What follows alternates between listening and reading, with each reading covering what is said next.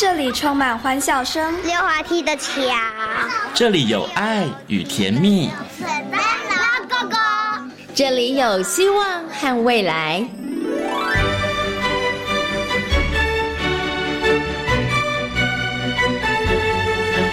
遇见幸福幼儿园，遇见幸福幼儿遇见幸福幼儿遇见幸福幼儿园。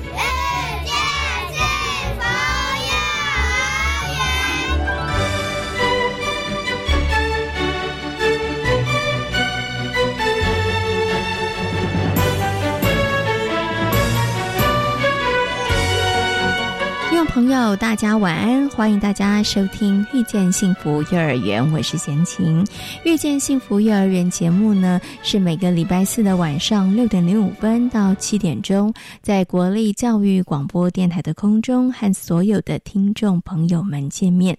那么在节目当中呢，会为大家介绍全台湾各个县市的非营利幼儿园，同时呢，也会在节目当中跟大家一起来。分享幼儿教养方面相关的问题，或者是最新的幼教政策。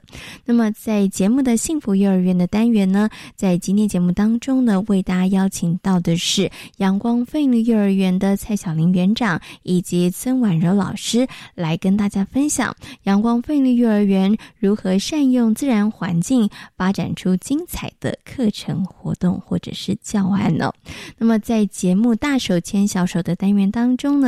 为大家邀请到的是语言治疗师叶美希老师，来跟所有的听众朋友、家长朋友呢，来讨论一个很多的爸爸妈妈伤脑筋的问题，就是小朋友为什么吃东西会挑食呢？其实呢，很多的爸爸妈妈都知道哦，充足而且均衡的营养是孩子健康非常重要的关键哦。但是呢，有些孩子他们真的挑食的很厉害哦，或者是食量很少，那到底呢？呢，是他们天生的味蕾对于某些味道排斥，还是他们后天这个不良的饮食习惯所造成的呢？在今天节目当中，叶美熙老师会跟大家来做精彩的分享。好，马上呢就来进行节目的第一个单元——大手牵小手。大手牵小手。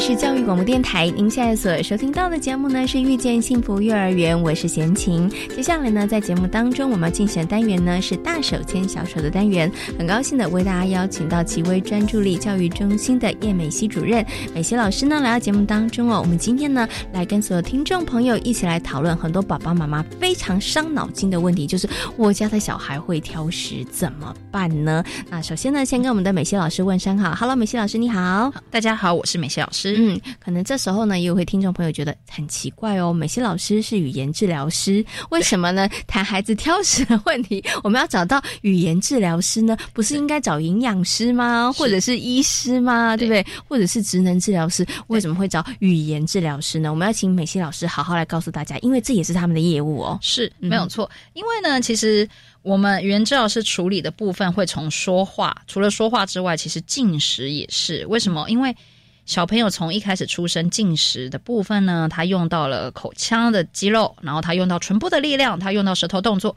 这些未来都会跟他说话，甚至是发音的清晰度有关。所以其实这个东西。这个部分都是涵盖在我们的业务范围内的哦。可是我觉得刚刚这个美西老师呢，在说明他的业务的时候呢，其实我觉得也提醒了很多爸爸妈妈问题。很多爸爸妈妈像嫌弃我啦，我其实就是以前觉得，哎，吃东西跟说话是分开的。是，哎，虽然它一样都是跟嘴部器官有关系，但是我相信有绝大多数人都觉得说啊，吃东西就是吃东西，讲话是讲话，可是不会想把它连接在一起。可是这两者其实是息息相关的。对，没有错。OK，好，所以呢，今天呢，要请美希老师好好来谈谈孩子偏食的问题、挑食的这个问题。好，那其实啊，在访问前，我有先请问一下这个美希老师，说，哎，美希老师，我的观察是这样的，我觉得现在小朋友挑食的问题挺严重的耶。对，而且如果有机会大家到幼儿园走一趟，你会发现每个小孩挑的不一样哦。对，而且不挑食的小孩其实真的不多，很少。对，然后有的有的挑食是什么？专门不喝水的。对，然后有的是不吃什么花椰菜的，对对，然后呢，哎，其实不喜欢吃的水果或者是蔬菜种类各式各样，其实都有哎。对对，为什么孩子现在其实他们会这个挑食的这么严重呢？是因为现在食物链供应的太多太丰富了吗？其实我们必须说，现在的食物就是经过太多的改良，跟大家都越来越精进他自己的厨艺哈。其实东西越来越多种，越来越好吃之外，小孩子真的会挑。比方我们这样说好了，那我们应该小的时候就给小孩吃不好吃的东西，也也不要刻意这个样子啦。但是我们可以想想看，小时候其实这样说好了，小时候我们吃一些水果，芭乐啊、苹果啊，它没有很甜，其实它蛮正常的。对它就是水果，它有点甜，我们就觉得啊，好棒哦。对，现在很多小孩子不吃学校的水果，是因为它没有很甜呐、对不对？对这不好吃。嗯，而且可能我们吃起来是甜的，他会觉得没有这好酸，我不吃哦是。对，因为可能爸爸妈妈都想要把最好的留给小孩子，嗯所以给小孩子吃的真的都是很甜的水果，嗯哼所以他们有的真的是不爱，嗯。嗯，不爱。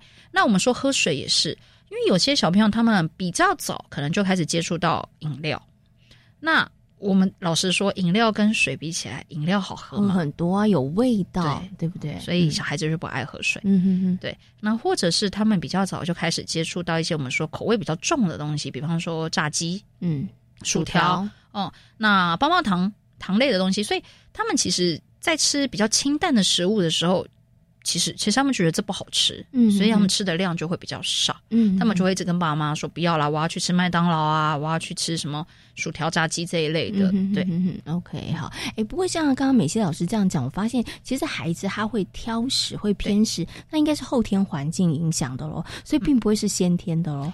应该说有一部分的小孩子他是后天环境影响啊，那有一部分他是先天的。哦，，真的有先天的，就还是有先天的。他就是不喜欢吃某些食物。对应该是这样说哈。有些小朋友他们先天的气质性上面来说，他就是对味道，或者是他闻到的味，那不管是吃的味道或者是闻到的味道，他都是比较敏感的，嗯哼哼，所以。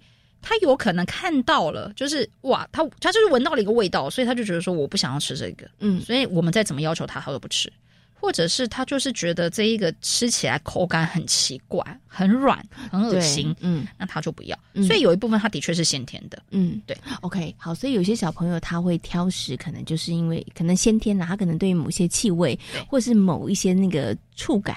对对对，像有的人就真的很不喜欢摸那个软的东西，对对对，哈，是一样的道理哈。那是先天，可是这个比例上来讲，应该后天的比例比较高吧？应该说现在有比较多后天 比例比较高。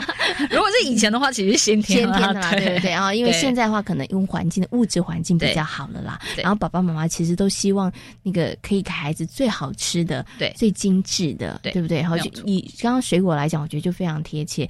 以前真的觉得拔辣苹果也很 OK，对但是现在真的很多小朋友不吃拔辣，对对因因为拔辣没有味道。对，然后它的那个甜度又不够，对对，嗯，他们还要那个甜度比较高的，所以像是水蜜桃啦、哈密瓜啦，对这种甜度比较高的哈对不对？错好，所以就会造成孩子他会这个挑食，他会偏食这样的状况。是可是呢，我又要来问了，有些家长觉得说，啊、对啦，我也知道挑食偏食不好啦，因为这个你知道身体的营养素可能对摄取的就不够均衡。对，除此之外，它其实还会造成哪些影响？比如说我们刚刚讲的，像对说话，对他他会有什么样子的一个直接的影响呢？好比方说，有些小孩子他挑食哈，他不吃比较韧的食物，像那种肉啊、菜梗啊那一些，他都不吃的话，他的口腔肌肉力量有可能会比较弱，嗯那进而就会有可能去影响到他未来的一个说话的清晰度，就是我们说的构音问题。嗯，对，因为会造成他肌肉力量不足。是对嗯那所以这个部分就会一个，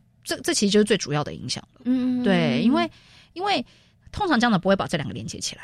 对啊，就是刚刚前面讲，他把说话跟吃东西是分开的。对他觉得说，哎，挑食可能就是让他他的身体的营养摄取可能会偏某每一个地方会少，但是他没有想到说，哎，其实孩子在吃的过程里头，其实食物的种类跟食物的形态。没有错，它其实对于肌肉的这个部分，嘴口腔里面的肌肉的训练上面，其实是有影响的耶，影响蛮大的哦、OK 对哈，OK。所以如果当发现孩子有这个呃偏食或挑食的情况的话，其实爸爸妈妈真的也不能够等闲视之啊。对，我知道有一些爸爸妈妈就觉得说啊，没关系啦，反正他有吃就好了。对，真的对 对，有些爸爸妈妈觉得他有吃就好了啦，反正现在也不会有营养不良的状况啦，对不对？然后每一种食物多多少少也会有不同的营养成分，但是是这样吗？他真的有有吃就好了吗？还是说，其实小的时候偏食，你不没有把它导正，没有协助他，他其实后面还会有一些更大的麻烦呢？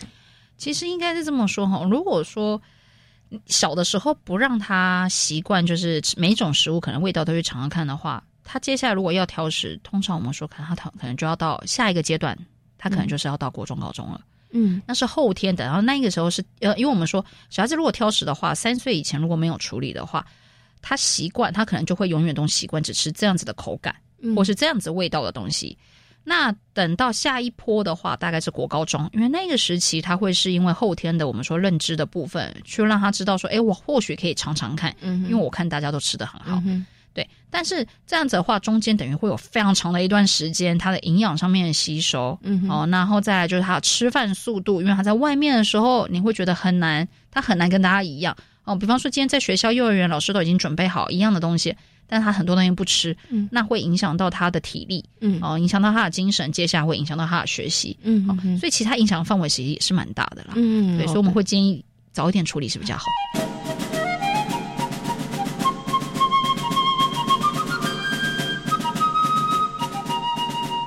大家都知道喝那个含糖饮料不好，大家都知道吃炸鸡薯条不好，对不对？但是你会发现这些摊位也还是大排长龙啊。对，所以其实就是有的时候你认知到了，但是你真的要改变，它其实真的不容易，对不对？哈，所以爸爸妈妈不要想说啊，三岁啊，三岁改不了，算了，没关系，等到国高中的时候改。美琪主任是这样说的，可是要告诉大家，其实国高中他要改。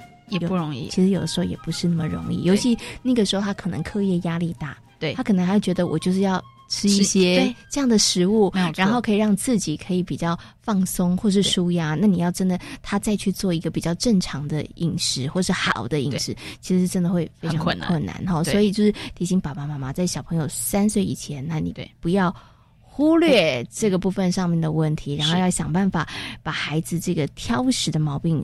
帮助他一下，可是这个时候，爸爸妈妈说有啊，美熙老师，我很认真，我每一天在餐桌上我都在奋战，但是，可是他就是不吃，怎么办呢？我也不可能拿个板子，拿个这个藤条说你给我吃下去，对不对？或者是我也看过爸爸妈妈比较稍微手段极端一点，就是你不吃不能下桌，对。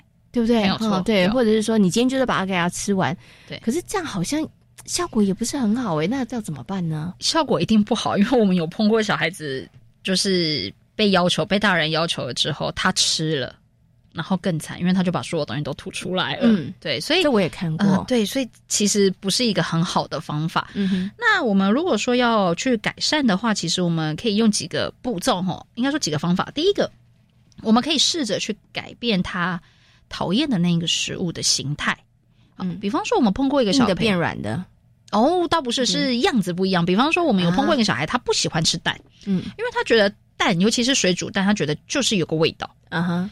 那那个味道他就是消除不了。那我们可以换，比方说卤蛋、茶叶蛋、荷包蛋，嗯，甚至我们其实带着他去做一些蛋的甜点啊，变成布丁，是它其实也是变成那它也是蛋的样子，嗯哼。对，那再来另外一个就是呢，借有一个改变它食物的形态的时候，其实我们可以试着让孩子一起动手做，嗯哼。好，小孩子很讨厌某一类的食物，但是可以试着尝试让他们好像有点像是在玩，嗯，哦，去玩这样的食物。那他们在去玩这些食物的时候，就会发现可能他没有一开始他想的那么的讨厌。那慢慢他不排斥之后，久了他就有机会会去尝试。嗯，哦，也爸爸妈妈也不要想说他可能玩了第一次之后他就会吃这一个，也不一定啦。好像我们说刚刚说到的那一个小朋友，他不喜欢吃蛋，所以我们带着他去做。呃，布丁的时候，我们就会让他自己先去把蛋的外壳清洗啊，然后去打蛋。嗯，打完蛋之后呢，他再要去搅拌，然后再去加入一些糖啊什么的，再去烤，再去再去蒸。嗯哼，那这个过程的话，他去参与了之后，他们可能会兴趣吃一点点。嗯，他们有兴趣吃一点，因为毕竟是自己做的。嗯，但是一开始他可能就是这样摸一下，然后闻一下。嗯，啊，好了，我知道它是什么味道了，我不吃。可第二次、第三次，他可能就会挖一小口。对，这样子，所以带着他动手做，其实是一个让他们比较不排斥这个食物的一个方法。是 OK，对，这样子，对，好，所以第一个呢，就是改变这个食物的形态啦，对，就是让这个食物看不出来就是它本来的样子，对不对？好，那再来就是动手做。其实啊，我刚刚听美琪老师在讲动手做的时候，我就想到啊，其实，在前庭访问很多幼儿园的这个过程当中，那因为现在我们也在这个推动食农教育，所以有很多的幼儿园，他们可能自己也会有个小小的菜园，对，带着孩子来种一些蔬菜，哈，我觉得这也是一个很好的方法，因为真的有好多的老师回馈，就是说，哎，小朋友他本来不吃什么的，但是因为是自己种的，对对，没有错。然后呢，在这个自己很辛苦的栽种过程，呃，这个栽种栽种完之后，可能我们现在一个做葱油饼啦，或者是我们要一起来做什么萝卜糕啊，那可能他本来不吃这些的，因为真的因为自己做了，他会比较愿意，而且我觉得那也有一个同才的一个氛围，对不对？没有错，没有因为只要旁边人说很好吃啦，你吃吃看，对，其实小朋友就会比较愿意去尝试的，对他们会愿意尝试的，嗯嗯，对。那这边只要提醒爸爸妈妈，就是他们只要有真的，一开始的时候，他们真的就是只要有尝试就好。不要想太多，也不要要他吃太多。对，不要一碗或者是两瓢，说你给我吃完两瓢。对，对，因为这个有时候他真的会有反效果。因为有有些小朋友他会变成说，他他会把他跟吃饭这件事情连接在一起，对他来说吃饭就是一件很痛苦痛苦的事情。对，因为他就想到爸爸妈妈一定会逼我要吃我不喜欢吃的东西。哈，对，所以我们其实可以透过一些方式让孩子慢慢的去尝试，真的是慢慢。好，有的时候可能要花一点时间哈，没有错，对，不要一下子想它有很大改变。好，那关于孩子的饮食方面，除了有挑食的问题之外，我还有听到另外一种，我觉得也是很多爸爸妈妈很困扰。对，就是很奇怪，这小孩子运动量也挺大的，但是是。他为什么吃那么少呢？对，然后我最常看到的也是爸爸妈妈，就是一碗饭不行，你要把它吃完，你这样吃太少了，营养不够，就是叫小朋友要吃比较多的分量。对。这时候我也会好奇了，到底为什么小朋友有的小朋友真的吃的那么少呢？是，其实这也是我周遭朋友的一些疑问。对，因为呃，当然我们其实第一个考量的还是孩子的活动量了。那但是如果说活动量它是足够的吼，那接下来第二个就是我们要考虑一下，就是食物的味道跟它看起来的样子吸不吸引人哦。比方说，小孩子不讲，可是其实是因为那个东西看起来不好吃啊，也有可能是也有可能的。比方说。啊，这样讲好了。大人其实挑食物都会觉得要色香味俱全，嗯，小孩子其实也是。比方说，这个颜色看起来可能都很白，就不太吸引人，嗯，或者是说，哎，我觉得吃了几口之后就不是我很喜欢的味道，所以我就吃几口觉得哎 OK 了，好，我就不吃了，这样子。好，那所以我们会说，有时候可以变换一下我们就是烹调的方式，所以可能味道改变一下，然后或者是颜色做一些搭配，其实他们可能就会有兴趣。嗯，那再者，有的时候，其实之前我在学校的时候也有看到有一些老师比较。用一些方法，就是他们会请家长准备小孩子喜欢的那种卡通图案的餐具，嗯，就有点让他觉得说，哎，你赶快吃完就可以看到那个图案了。其实这有时候也是一种方式，可以用一些呃他们喜欢的东西去。有点像是引导他们，你们赶快吃完，其实就有了。是对，这都可以改善的。对，OK，好，所以这其实孩子为什么他的食量会比较小？可能爸爸妈妈要稍微去探究一下了，对，对不对？哈，会不会是他的活动量真的不够多？对，对，因为他当他这个活动量不够大，他消耗不够多的话，他当然其实就不会想要吃。那或者是说，他可能在吃的中间两餐中间，他又吃了很多点心、点心、糖果，对不对？那他当然就更。不想吃了，因为他不饿嘛，对不对？好，那再来呢？可能就是哎，爸爸妈妈端出来的东西是不是小朋友真的没有兴趣？是，所以爸妈的厨艺要加强，对，可能要换一下不同的菜色啦，对不对？或者是换不同的调味方式，因为我觉得将心比心，大人也是嘛。我们有时候吃同样的东西。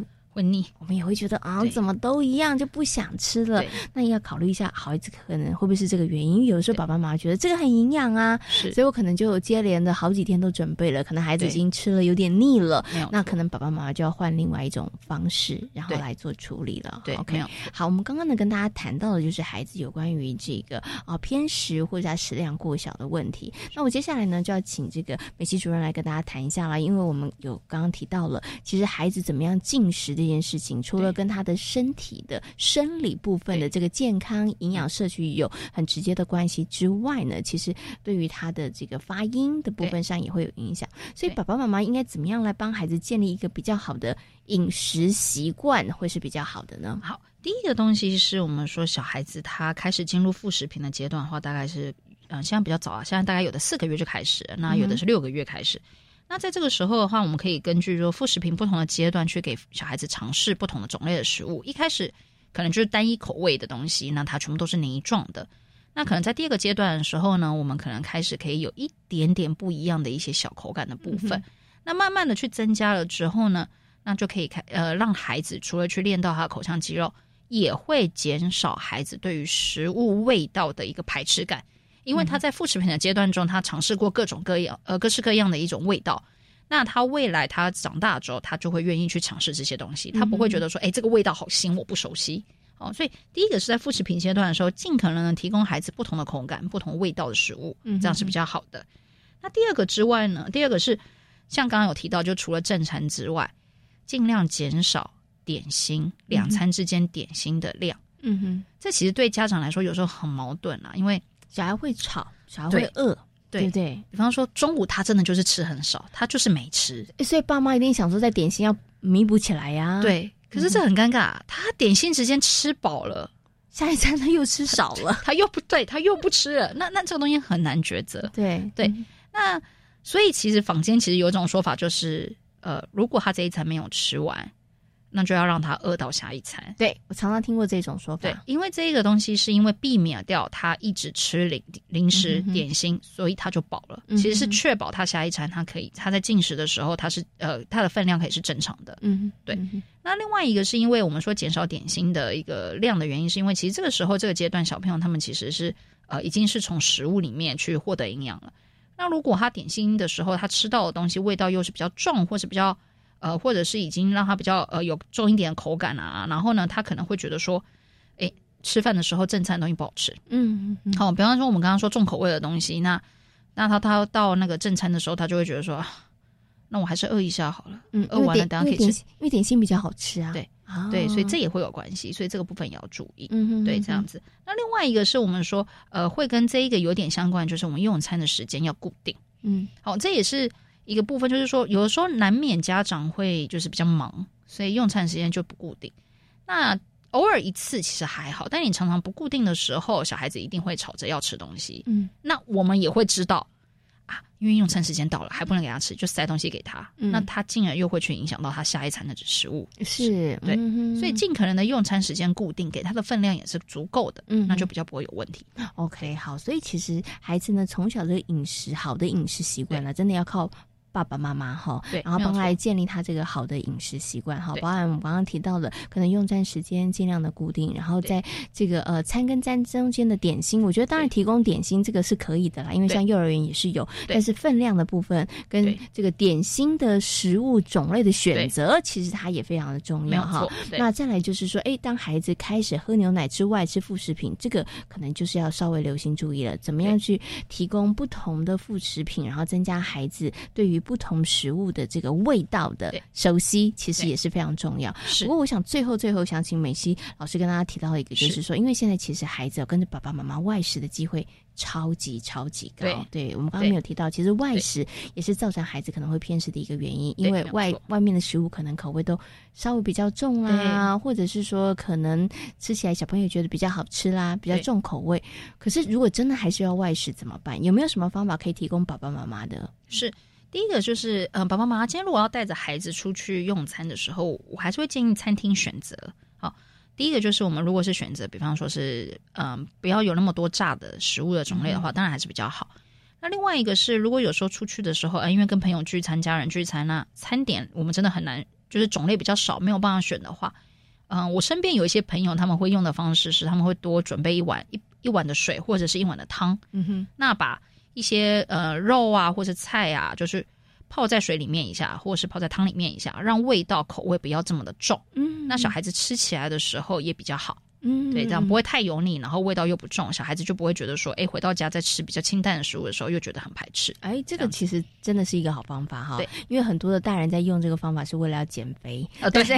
但是你没有想到，其实对于孩子来讲，其实也是可以的，尤其是在小朋友年纪小的时候，因为他真的吃了这个味道比较重的，你要叫他再回去吃比较清淡的，其实。他真的有一点困难，因为我觉得大人都不容易了。对对，因为你这样子的话，就如果用这样的方式的话，就可以解决孩孩子既偏食或者是食量太少的问题。哈，所以这也是可以提醒所有的爸爸妈妈可以稍微注意的哈，也可以在生活当中可以试着来做做看的。好，那今天呢也非常谢谢呢叶美熙主任在空中跟所有听众朋友所做的精彩的分享，感谢你，谢谢。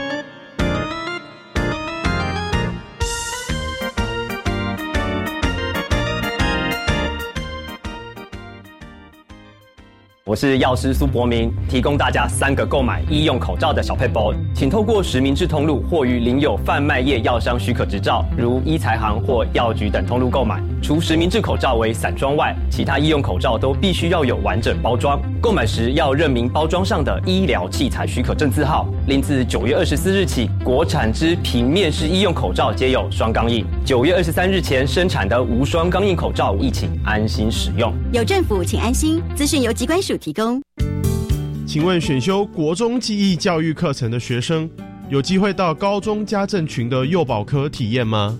有哦，台北新教育节目主持人陈佑君，十月十七号早上十点五分到十一点，将在教育电台生动全世界粉丝页，邀请到江户家幼保科主任张秀娟进行直播，让您了解幼儿保育职场的成长与变化。欢迎准时收看。我们已经克服最困难的路段了，登山口就在不远处。耶，太棒了！台湾约有三分之二的面积属山地地形，三千公尺以上的高山更超过两百二十座。鼓励学校将课程结合山野场域，建立学生面山、青山及爱山之能，提升登山践行安全观念。以上广告由教育部体育署提供。台湾弦乐团，我们都在教育广播电台。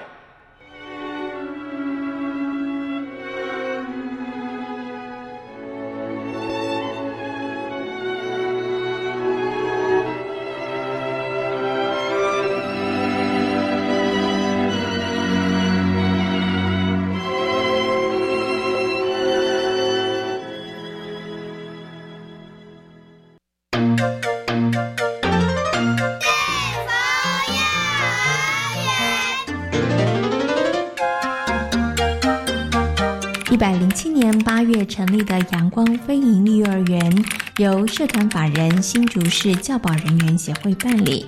目前总共有大中小共九十名的学生，课程内容与自然生态环境结合，因此也发展出了大肌肉训练、生态生命教育等精彩的课程内容。在今天呢幸福幼儿园的单元，闲情呢来到了阳光飞鹰幼儿园，很高兴的呢要为大家来访问我们的蔡小玲园长，来跟大家分享阳光飞鹰幼儿园他们在教学课程上面的一些特色。Hello，园长你好。贤青好，还有各位听众，大家好。嗯，今天呢也是贤青第一次来到阳光飞鹰幼儿园哦，哇，一看到这个环境呢，真的是大大的为之惊艳哦。那除了它的这个主建筑物很特别之外，其实呢，它所占的这个幅员算是蛮广大的，而且呢，其实它让小朋友有非常非常多的空间可以在户外然后来进行活动哦。所以呢，其实阳光飞鹰幼儿园在有一个很重要的课程，就是每一天的大肌肉的课程，其实就是。善用了我们现在所在的一些呃有的一些环境啊资源的部分，所以我想是不是可以先请园长来跟大家分享一下？所以当时是不是你就是觉得哇，有这么棒的资源没有好好运用，真的太可惜了。所以每一天都一定要让小朋友动一动呢？呃，当然拥有一个这么好的场地，我们一定要好的来利用它。然后大肌肉课程呢，其实这个思考点不是只有运动而已，它包含了呃孩子的体能，还有。呃，幼小衔接的部分，因为孩子呢必必须要能够专注的话，运动这件事情是可以帮助他们的。然后我们希望透过大肌肉的课程，让他们呃。成熟，大肌肉成熟以后呢，再到延伸到小肌肉的部分，呃，然后再延伸到呃，可能书写啊、专注的这个部分。那我们会运用我们。呃，整个园内的空间去设计，比如说，呃，跟腿部肌肉跑跳，然后上背的肌肌肉的肌耐力，还有呃，整个手背从呃手臂手背一直到手腕的部分去做一些呃活动的设计。那孩子透过每天这样子的练习呢，他们的肌肉会啊慢慢的成熟，然后达到一个稳定。那早上一早就运动这个部分呢，是希望他们一早来先运动一下，然后再进到教室的时候，能够帮助他们更专注的学习。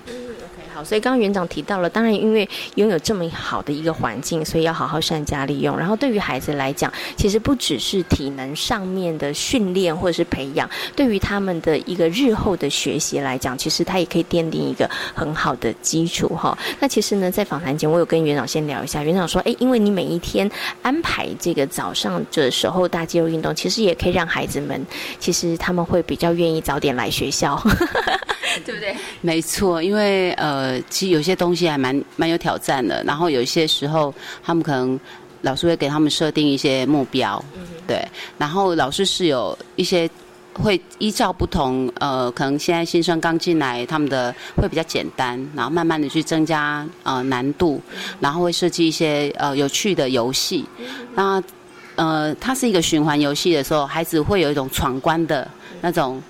呃，期待性对，然后透过这样子的一个过程呢，孩子不知不觉就练就了一身功夫了。对所以对于小朋友来讲，他们其实也可以每一天准时上学了，因为有些小朋友可能会比较晚上学，对不对？可是呢，像我今天来到阳光飞林幼儿园，我就发现，哎，真的不同的年龄层小朋友他们进行的活动都不一样，而这些活动呢，其实也不是大家可能爸爸妈妈或者听众所想啊，我知道了，大肌肉活动就是跑跑跳跳，其实不止如此而已。所以每一项活动，就是老师们他们其实都精心设计的。像我有看到小朋友可能在推轮胎，有人小朋友呢，他们可能在跳，那又有看到。小朋友呢，他其实在玩溜滑梯，因为在阳光飞鹰幼儿园唯一的一个游乐设施就是一个溜滑梯。可是这个小朋友溜滑梯的方式很不一样哦，我有观察到，他其实是头下下的溜下来的哈。那其实这一些都是老师他们有经过一些设计的一些内容，对不对？哦，是的，呃，像每一个大肌肉的循环游戏里面呢，老师可能会包含有跳。有爬，然后这些就会运用到，比如跳的时候，它会有单脚跳、双脚跳，或者是左右侧跳。然后爬的部分呢，它就会用到它的背力，还有它的上背、上背力，还有背部的肌肉，让他们身体要拱起来。然后溜滑梯那个部分呢，其实是一种前庭的刺激，呃，这个在感觉统合里面是一个很重要的能力。对，所以这个部分也是呃。我们会跟孩子讲说，只有在老师设计这个活动，然后我们今天大家一起玩的时候，要遵守这个规则。平时在外面是不可以的。是，对，这个安全的部分呢，是我们在做大肌肉活动里面是。最重要的守则之一，对。不过刚刚园长提到的这个安全的部分哦，那可是有一些可能是新生，我相信有些家长呢，把小孩送来的时候，他会想说：哇，阳光飞云幼儿园这么大，然后你们的活动这么多，而且呢，因为阳光飞云幼儿园它因为地形的关系，所以它其实不是在一个平面的，它其实是比较有一些坡度的哈。所以会不会刚开始的时候，有些家长会担心说：哇，我的小孩子这样子，不管是骑车啊、跑步啊，或者是在做活动的时候，会不会有危险性啊？呃，我我都跟老师还有这样讲，就是只没有安全的环境，只有安全的行为。对，我们一定要让孩子知道什么样的行为是安全的。当然，孩子在呃整个活动过程里面有可能会有一些跌倒啊、受伤，但是我相信在这过程里面，他们会再去调整他们自己的身体，如何来适应这样一个环境的坡度，呃，或者是呃需要跳的部分，如何保持自己身体的平衡，不去跌倒。那新生进来呢，我们。不是一下子就把孩子放到一个这么大的空间去，因为，呃，我们是用探索的方式，慢慢的在教室里面先建立好常规，然后老师再慢慢的带孩子从近的地方开始探索，然后再慢慢朝比较户外的部分一步一步的去认识这个环境。呃，因为如果说我们是没有这样的设计呢，其实对孩子而言，那都是一些危险的行为，环境也会有很大的危险。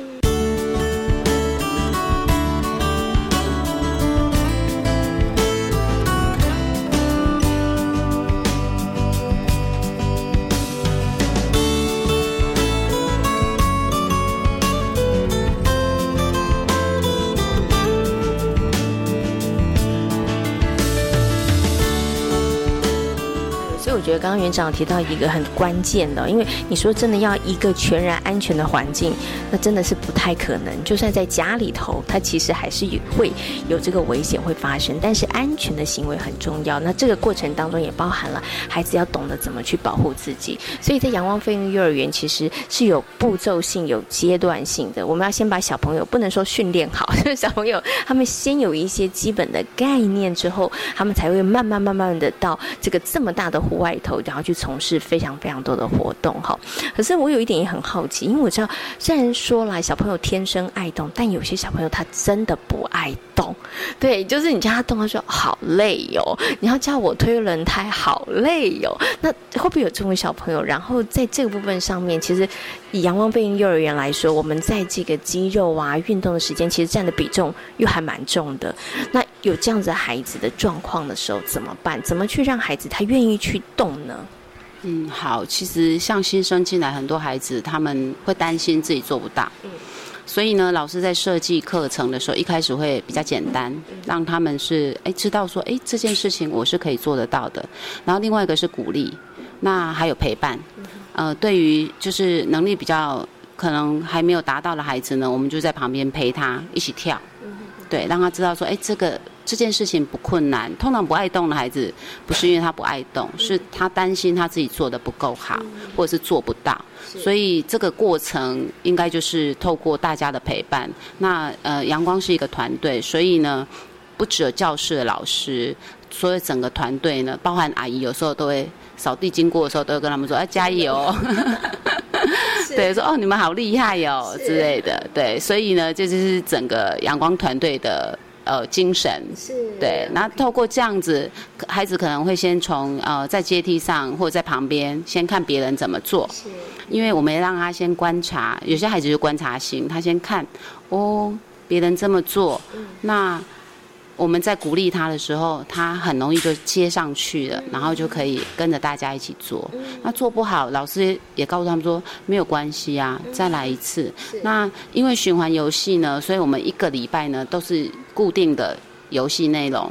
那孩子可以一次一次，我们就可以观察到呢，哎，一开始他的双脚跳。可能会有高低脚，可是呢，跳到第五天的时候呢，他两只脚有比较整齐的耶，对，那就是透过这样重复的练习呢，孩子会发现，哎，我一天一天的比较进步，一天一天的比较能够掌控住我的身体，在做对应这个活动或者是这个动作的时候，我要怎么去平衡它，我要展现我哪部分的肌肉，对。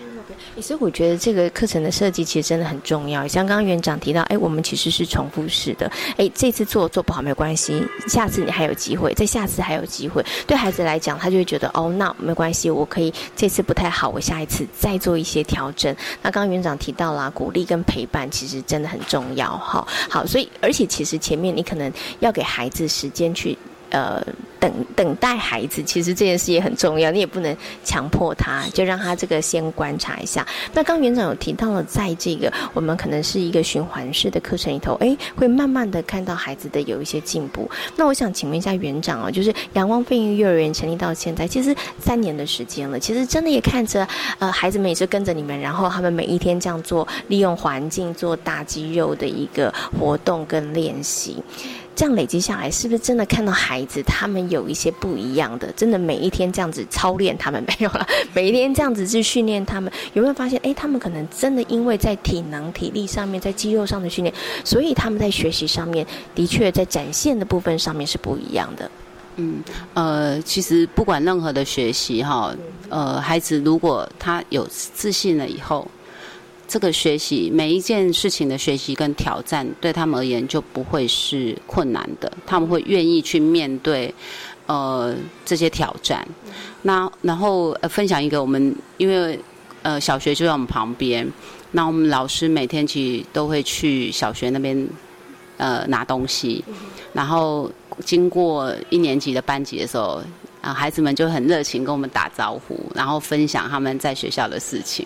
然后有些好几个孩子就说：“我们今天在学校跑步哦，我是第一名。”另外一个说：“我也是第一名。”那一个也是也说我是第一名。就是可见得他们在这个部分啊，就是能力都非常的好。对，那呃，运动这件事情呢，除了就是他们的体能好以外，这个。对学习的帮助就是能够让他们在更专注。虽然呢，我们没有读写算的教学，但是在学习区里面呢，我们去建构他们的小肌肉的能力。当他们在面对问题或困难的时候呢，老师协助他们搭音架，让他们把面对困难的事情一步一步的解决。这是一个信心的建立。那我相信这样的过程里面，不管他未来面对了什么困难。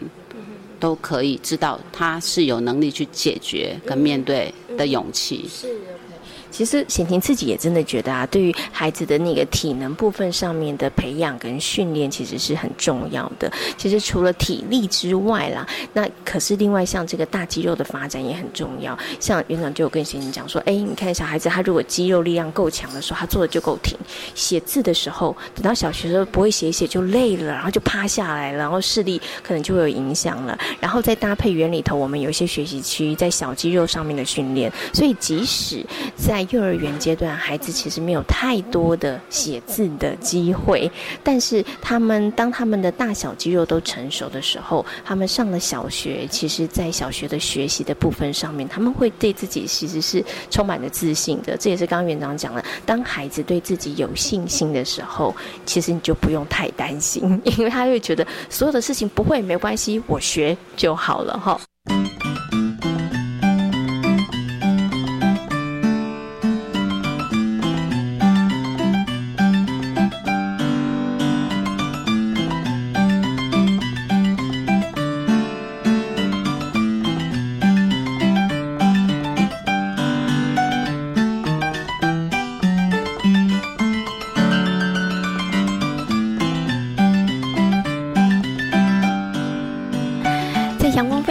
呢，有个很特别的，就是有小朋友他们自动然后挖掘出来的生态池哦。那我们接下来呢，就要请曾婉柔老师来跟大家谈一下好了。为什么小朋友他们会想要有这个建立生态池的想法？然后在这个过程当中，他们又怎么做的呢？他们到底懂不懂什么叫做生态池呢？哈，好，先跟我们的婉柔老师问声好。Hello，婉柔老师，你好。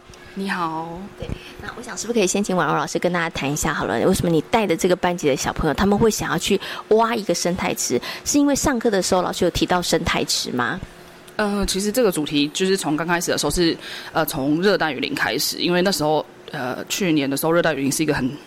夯的话题，因为大火的关系，那就是在闲谈之间，我们就跟孩子提到这件事情，他们就从这里很关注热带雨林这件事。那我们从热带雨林出发，上学期的时候就是都在围绕在热带雨林上面。那我们发现，其实他们对环境啊、生态其实有一定的认识，然后也有一定的意识。之后，可是发现，在班上的鱼缸其实是乏人问津的，就是很多事情，照护啊、换水，甚至是喂饲料，都是老师在处理。那我觉得，他们既然对大环境有感情有，呃，感觉了，其实应该对身边的。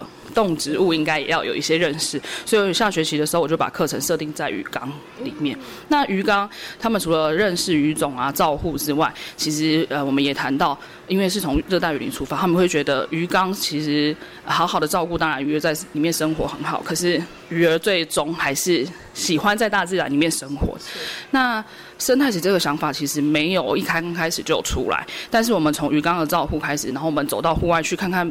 呃，阳光国作场里面有生态池，然后附近有一个大池塘，他们就觉得其实鱼儿在里面其实是更快乐、更开心的。所以，呃，我们从回来之后就开始有这样的构想，他们想要在学校找一个地方让呃他们养的鱼能够有一个更好的环境生存，所以我们是从这里。开始让孩子去认识这个生态池，对，从他们自己的想法去创建一个属于他们自己的生态池，这样子。OK，好，所以呢，其实刚刚婉容老师有把这个脉络跟大家讲了。本来刚开始小朋友是没有那么关注的，他们也不知道什么是生态池。但是呢，在呃婉容老师的这个引导之下，哎，尤其又看了这个呃国中。国小部的这个生态池之后，他们觉得好，那我们自己要来做一个生态池。但是要做生态池，其实要从想到实际做也没那么容易，没那么简单哦。所以我想接下来请婉容老师来跟大家分享。所以怎么样带着孩子，真的本来那个兴致勃勃说，老师，那我们要来盖个生态池，到他们真的能够动手，真的做一个生态池，这个中间的历程是怎么样进行的呢？嗯，其实我们就从环境的考察开始，哪一个区域或是哪一个土地是适合挖一个生态池？当然，小孩有很多天马行空的想法，但我们就是带着他们真的去试试看。比方说，它会不会晒到很多太阳？我们的水源在哪里？呃，如果挖了这个生态池，对于学校会不会有任何的影响？那我们也是对呃去考察了他们觉得每一个可以的地方之后，最后选择现在生态池的位置。那当初它不是长这样，它上面其实布满了很多。树枝啊、石头啊，甚至是很硬的土。那对孩子来讲，其实他们真的是有兴趣，或是他们认为他们能够做得到他们的责任，他们就会义无反顾，或者是用尽全力的去尝试。所以这生态池，我们也花了很多很多的时间，从搬石头、从运土、从挖土，其实对他们来讲都是一个很大的挑战。那呃，刚开始我们是全班过去，可是发现这个土地。呃，面积其实不适合所有人都在里面，那我们就开始用分组的方式。那分组就会有天数的不同，天数的不同就会遇到天气的不同。那我们也开始去。呃，分享或是去试试看，比方说今天呃这一组人是大太阳底下挖，会有什么样的感觉？很热，有很多昆虫。那遇到虫怎么办？我们要把它怎么处理？他们就开始去想这样的问题，然后去分组。比方说，哦，这么多人不能在同一个区域里面，那我可能把呃运呃挖出来土，我负责运到。旁边土去堆积，那我比较不怕昆虫啊，遇到了马路，遇到了小昆虫，我来帮忙，对，救援，然后他们会慢慢的会有这样的分工或者是分配。那比较特别的是当中没遇到下大雨，可是时间定了，就是学期要结束了，他们殷殷期盼的生态池还没完成，其实我们也就让孩子穿着雨鞋，穿着雨衣。去体验一下，其实，在下雨天工作，或者在那个泥坑里面工作是什么样的感觉？是，对，所以其实他们是这样一步一步慢慢的把它完成。那刚开始其实放水其实很不顺利，因为我们挖好之后就很天真的铺满了石头，就是把石头再填回去，然后放了水。然后小朋友是因为没有呃临近的水源，所以他们是一盆一盆自己端着那个水把它注满。是，然后刚开始的时候，呃，水很浑浊。我们还很天真，想说明天让它沉淀一下，鱼儿就可以进到生态池。结果大家隔天一来的时候，就所有的水都不见了。啊？为什么呢？然后后来他们发现，是不是土会吸水？对，就是我们都是一步一步遇到问题，然后去检视，然后再去解决问题。对，然后后来也有呃，就他们就发现没有办法，一定要有一个隔水层。那我们就找了学校可以用的帆布啊，去试。还是一样，水被吸光了。好，他就去解释，哎，这块布可能不够大。那我们要怎么办？他们甚至就是回去向爸妈募集啊，或者去找呃防水的的材质到底是什么，面积要多大。那最后很幸运的，我们也就是募集到了一块帆布。所以这些工其实一直在重复，然后一直遇到问题就去解决。但是很特别的是，这些过程就是小孩子想做的事情，他们不会跟告诉你说很辛苦、很烦，为什么？一直这样，他们会一直努力的去尝试，对，然后最后有一个很好的结果。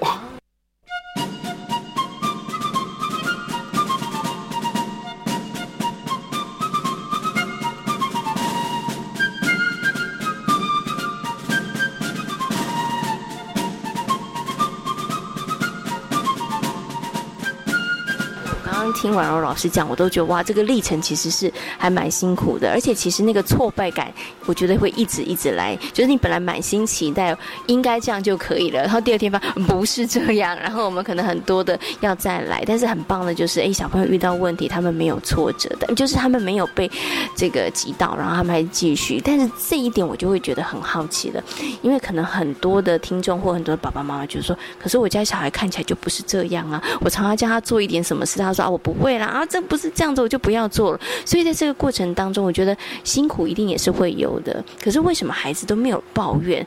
那是不是跟老师的引导有关系，或者是就像您刚刚说的，因为这是孩子出自内心里头，他真的想要做的事情。呃，其实我们很常把问题丢还给孩子。我常常跟孩子讲一句话，就是你有多努力，老师就会有多努力陪你。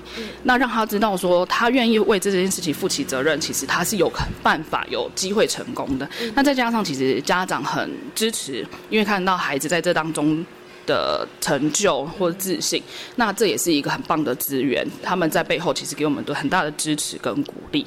那当然，小孩也会有。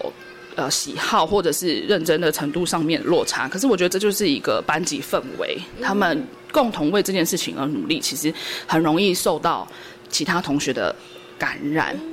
有时候可能我我就是害怕那个泥土，我就是害怕脏，可是其实我有别的事情可以做，我愿意站在旁边帮你搬，呃，你挖起来的石头，我也觉得这是一件很棒的事情。或是哎，那天下雨了，我虽然不是今天要去挖土的人，可是我愿意出借我的。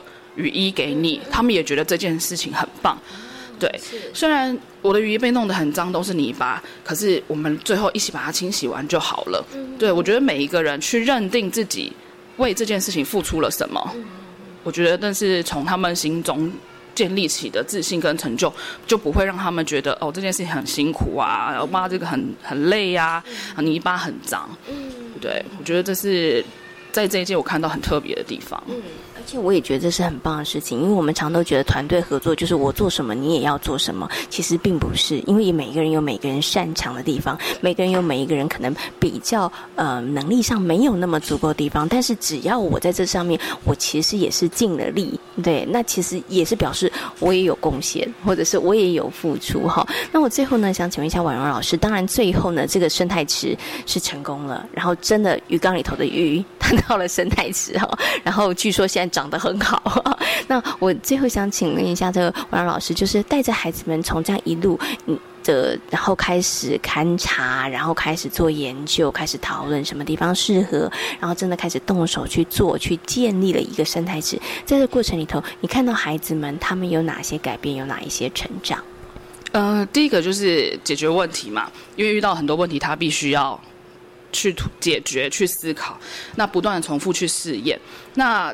呃，不怕辛苦这件事情，从自己出发就会建立很多他去面对事情的态度。其实不止在生态池上面，很多这样最后给我们的回馈就是，他知道自己有这些能力去解决。他遇到的问题是很棒的收获，对。那呃，最后就是生态池，其实我们有一个活动，就是他们每一个人因为搬了很多石头，最后他们每个人认领一块石头，然后在上面画下自己的画像，然后就堆叠在生态池旁边，其实也象征他们一起守护巩固这个生态池。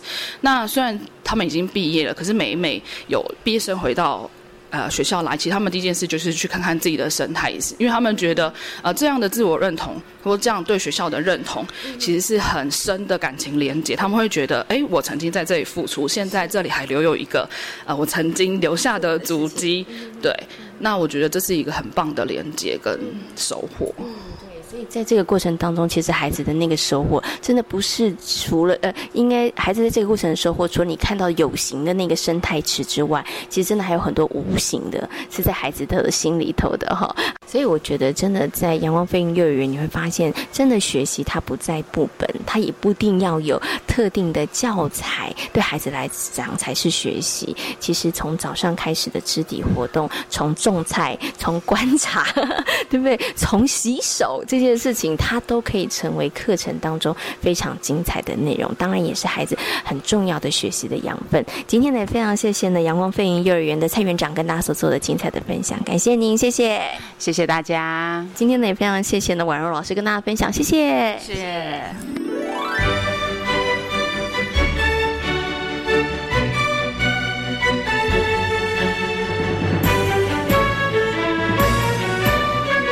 在今天遇见幸福幼儿园的节目当中，为大家邀请到了语言治疗师叶美希老师来到节目当中，跟大家讨论了孩子为什么会挑食。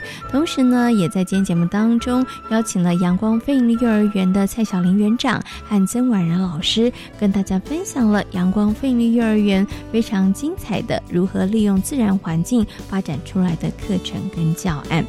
感谢大家今天的收听，也祝福大家有一个平安愉快的夜晚。我们下周同一时间空中再会，拜拜。